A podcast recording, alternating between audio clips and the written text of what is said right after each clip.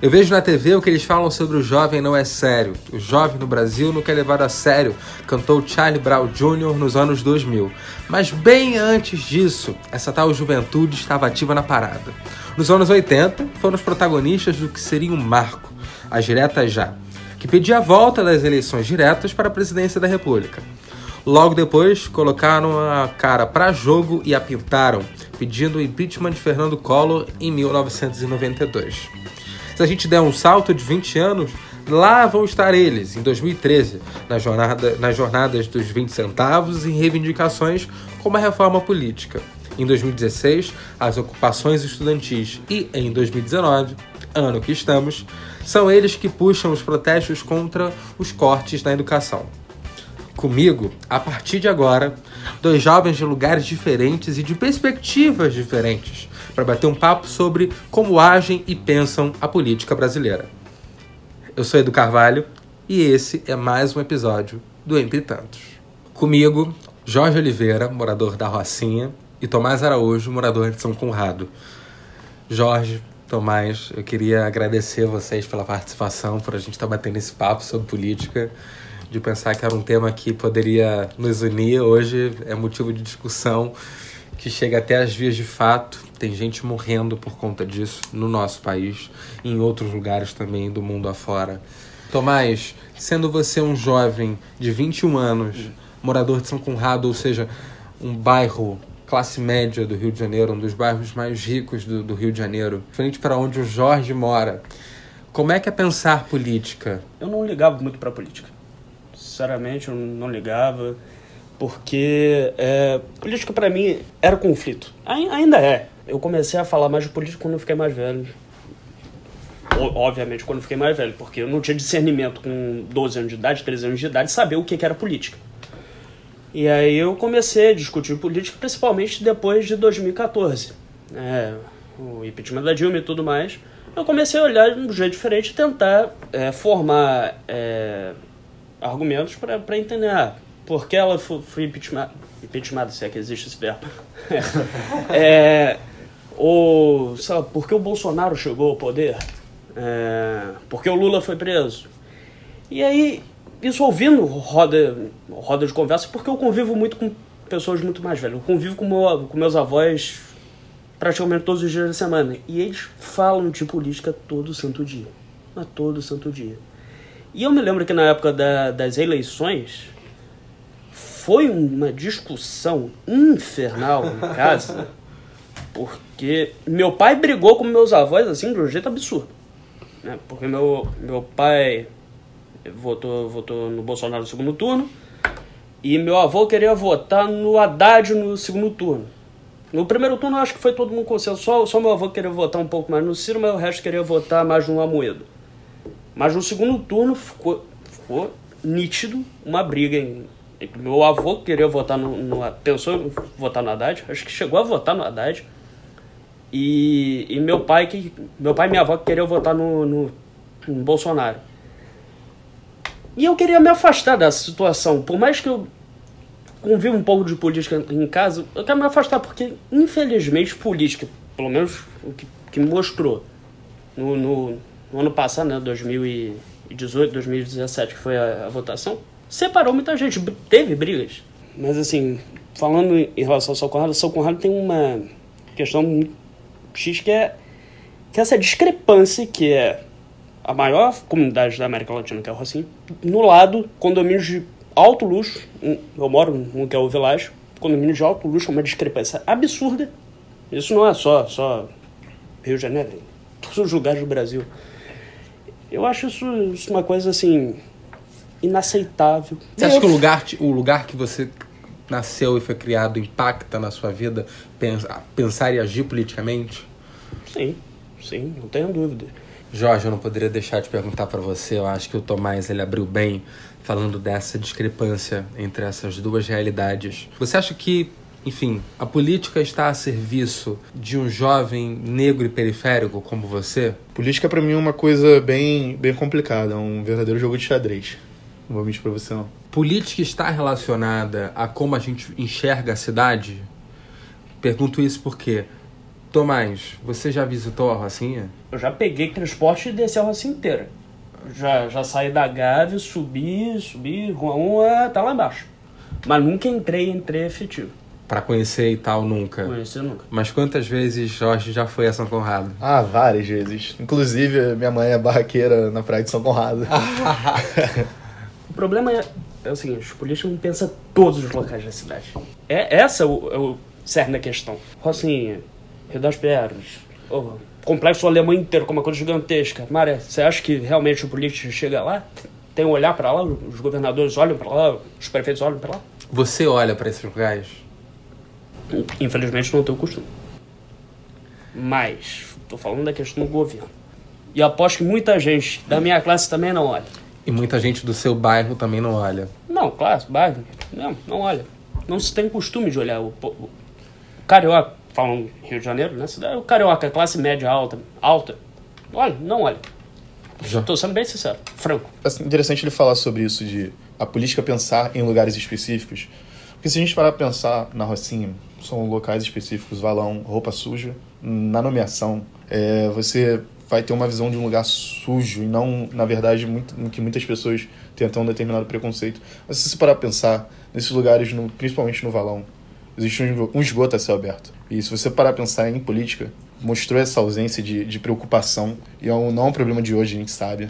Se a gente parar pra pensar, sei lá, o Lima Barreto já denunciava isso. São as zonas que mais sofrem, são as periferias, são as favelas. É, a gente tá tendo um surto de tuberculose. O quão bizarro é ter tuberculose. Tuberculose era era a doença do século XX. Ainda século XXI, começo do século XXI, lugares periféricos como esse estão sofrendo esse tipo de tragédia. Vou, vou falar, é tragédia. Isso é uma tragédia. Quando você tem algum problema na região que você mora, a política ela age de uma É, forma rápido, mais rápida, né? rápido. E para esses lugares, e aqui a gente está falando de um lugar privilegiado como a Rocinha, que a Rocinha está no meio de é uma, uma das maiores favelas do Rio de Janeiro, uma das maiores favelas do Brasil. Ela está localizada na zona sul do Rio de Janeiro, bem no, no, no meio de bairros como São Conrado, Leblon, Gávea, Jardim Botânico. Mas tem outros tantos lugares que a gente que se, se tornam invisíveis, né? Pela classe que pensa política, que tem o direito da caneta, enfim. Uma política só para só pra uma classe dos 5% da, da população. É. Chega lá o pessoal da prefeitura, consegue rapidinho, e em uma, duas horas tá tudo resolvido. Comparar a Rocinha, se tiver um problema parecido com a Rocinha, aparece alguém para consertar? Tô perguntando. Parece? não. Não, às vezes a gente tem um problema muito, muito. Até interessante você falar. Não. Também da, da, da questão de bueiros, essas coisas. Ah, só dei um exemplo. mas muito comum de, sobre a questão da luz, cara. É, Luz. é bizarro. Qual foi o máximo de tempo que você ficou sem luz aí em São Conrado, Tomás? Seis da noite até duas da manhã. Ah, na Rocinha a gente fica até sete dias ou mais. é, é, é bizarro, é realmente bizarro, é discrepante. Tipo, é, Ou a falta de política, a política em si interferindo assim, alterando o, o dia a dia, o corre. Principalmente quando ela faz algo ruim, é principalmente são nas operações. Ah, era bandido. Ah, não sei o que. Estava envolvido com coisa errada. Um adolescente, muitas vezes negro, na maioria das vezes, ou em quase todas, para ser. E a gente vê aquela, aquela parte da sociedade que não tem o um mínimo de um conhecimento já estabelecendo um preconceito. E você vê que o, o quão isso está Enraizado. enraizado. A gente tem o exemplo da Agatha. É, Esse ano já foram cinco crianças, né? É.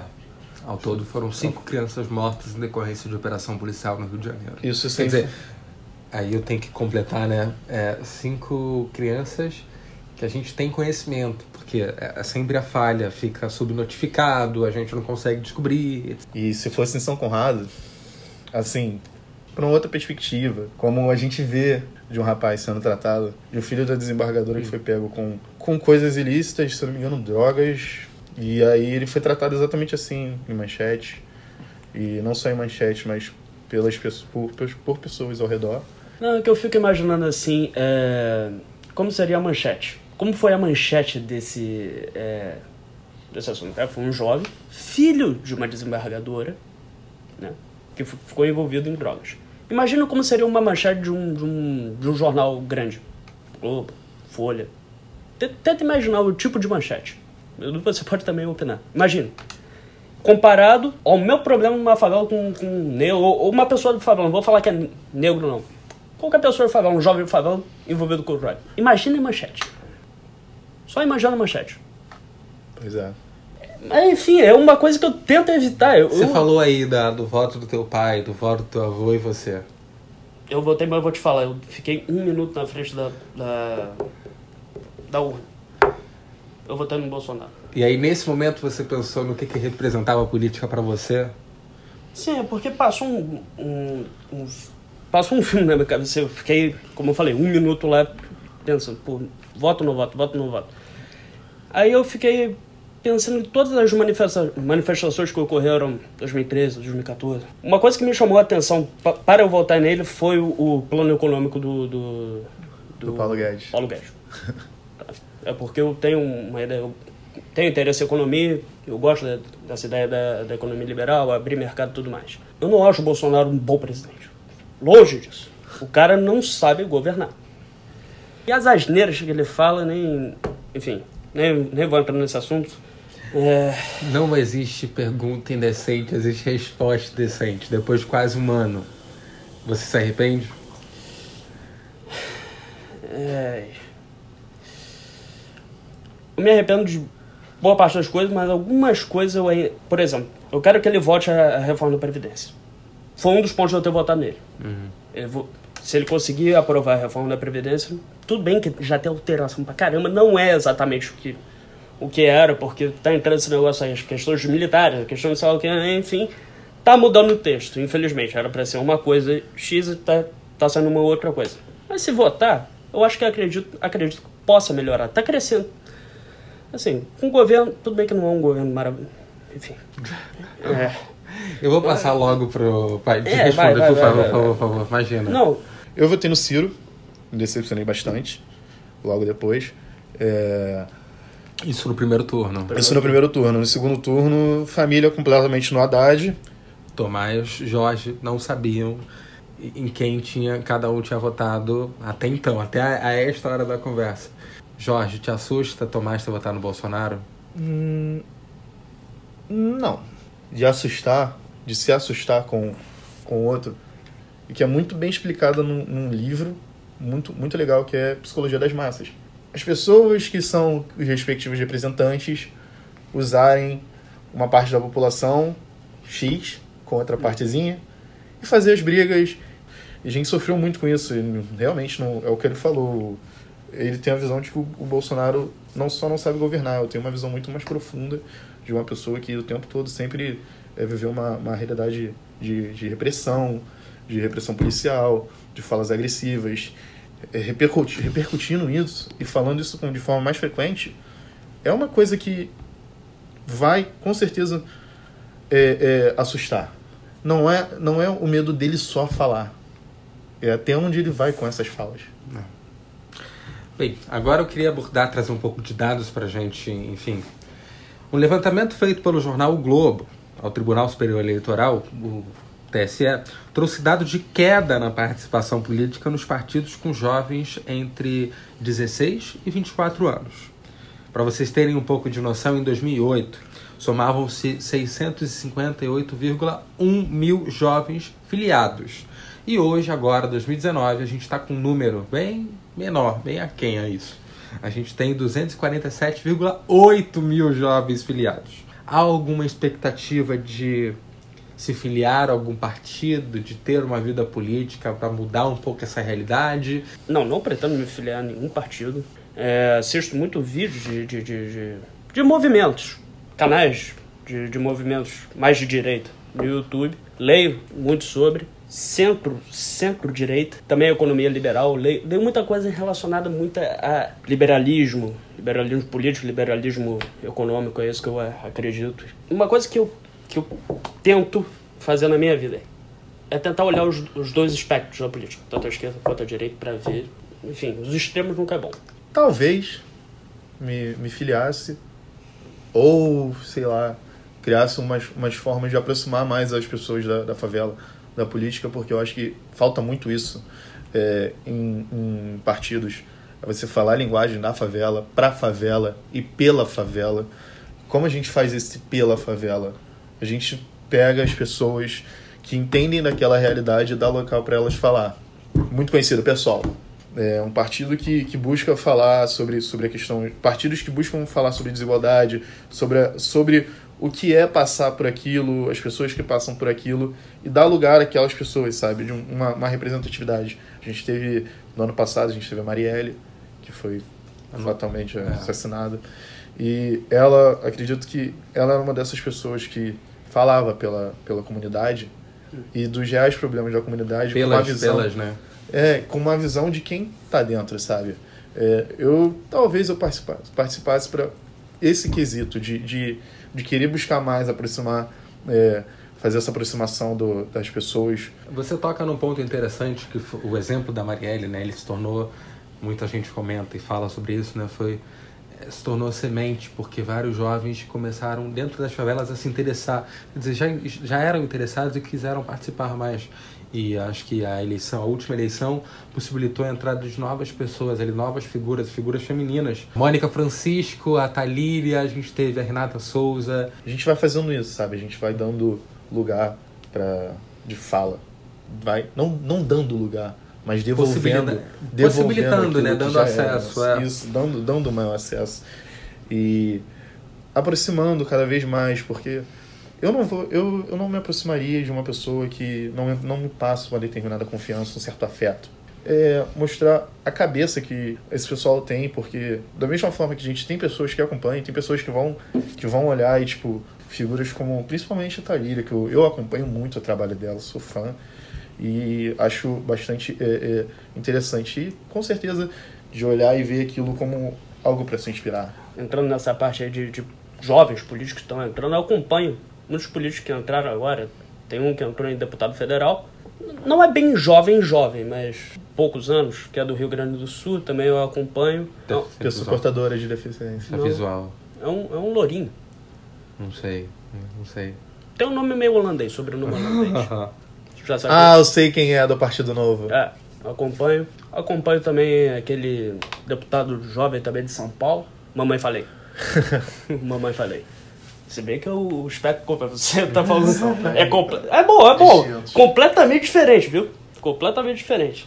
Mas é bom quem enriquece. Por exemplo, amigos meus que voltaram convictos do Bolsonaro, primeiro e segundo turno, eu brigo com eles, apesar de ter votado no segundo turno do Bolsonaro. Mas, eu, sinceramente, eu, eu não gosto de ficar conversando de política porque eu sei que vai dar briga. Eu sei que vai dar briga. Eu prefiro. Vamos conversar sobre outras coisas. Estamos numa paz. paz mas favor. aqui vocês gostaram, Não, aqui né? sim. mas aqui, mas aqui é um. É, é, o assunto eu sabia que era de política, eu falei, beleza. Parecem aquelas conversas que a gente senta em algum bar, um bar em qualquer lugar e vamos trocar uma ideia. Ah, vamos, bem. política, mas tudo bem. vamos tomar uma cerveja, mas vamos falar de política. Jorge, Tomás, eu tenho a agradecer a vocês por terem participado. A você que nos escuta, o meu agradecimento. Esse foi mais um episódio do projeto Entre Tantos, um projeto de escuta e reflexão para todo jovem e a você de qualquer lugar e idade. Ei, ei, calma. Valeu, até a próxima. Eu preciso que você escute mais algumas coisas. O podcast ainda não acabou. Você vai Diga. tomar... Não, é porque você está falando da questão das pessoas na minha classe, jovens na minha classe, indo para as favelas e tudo. Não vão por um simples motivo: medo. Ou até. Eu não diria só Preconceito isso. Preconceito também. Ou até vão, alguns vão. E a gente sabe que é para usufruir de uso de. Drogas. Enfim, de drogas. É vão lá para comprar drogas, droga. Vão lá para comprar droga. O que, então, o que movimenta o tráfico? Quem, quem fuma? Quem fuma? Os jovens da Zona Sul, Barra, esses daí que compram. Tá, tudo bem, pode ter também jovem da periferia que fuma, mas. Qual, qual a. A probabilidade de a probabilidade. levar um tiro morando não, na Não, não, não tô falando só isso, mas. Qual é. Quem é a grande maioria que consome drogas no Rio de Janeiro? Burguesia. Falar no, no, no numa voz mais clara, tipo, quem, quem tem dinheiro? Então, repetindo, quem é que consome mais drogas no Rio de Janeiro? Quem ajuda a movimentar o tráfico no Rio de Janeiro? E eu tô falando, tá, tirando maconha, que é leve, tô falando de droga pesada. Tô falando que de droga é leve, pesada. mas ainda assim Não, tem sim. uma grande discussão, porque, por exemplo, o no meio científico, preso, no meio o garoto preso na, na favela, às vezes, a, a maior parte são jovens negros. Na Zona Sul, a gente tem ali a no meio de É, São tipo, Conrado e o- Rocinha tem a PUC, por exemplo. É. Eu estudo na PUC, Tomás estuda na PUC. A gente vê muitos garotos usando é, maconha e não são pegos. Não, sou- não. e É se que é pego? É. E se é pego? Você chega ali, dá uma subornada, pega a carteira, uma nota. Aqui. O CEP, o- uma coisa que eu digo. O CEP muda. O CEP CEP, muda. o CEP Muda a diz forma que muito você vai sobre ser como a tratado. gente vai pensar. É, Cê- cê é a questão da abordagem. A abordagem é completamente diferente. Caroline, 21 anos, bairro Jardim Primavera, Duque de Caxias, né? Política pra mim significa exatamente, né, o ato de você administrar um estado. Mas atualmente eu associo muito mais a coisas negativas, o que era pra ser uma coisa muito positiva, eu só associo a falta de política pública ou algo do tipo. Era pra ser uma coisa boa, mas só consigo associar coisas ruins. Meu nome é Gabriela Azevedo e para mim política é algo que está presente em todo momento no nosso dia a dia, no nosso cotidiano. Eu acredito que todos os nossos atos são políticos. Todo mundo tem uma consciência política, independente de qual seja. A política que é feita em si pelos governantes não é, não é algo que é acessível a todos, sabe? Não é algo que todo mundo consegue entender. E ao mesmo tempo eu vejo política também de uma forma talvez talvez humanizada demais, mas que me ajuda a ser um ser mais político é a troca com uma outra pessoa, sabe? Eu acho que que é que são os nossos direitos, aquilo que é aquilo que é justiça e aquilo que a política deveria abranger e que ela não abrange. Então, eu acho que é isso.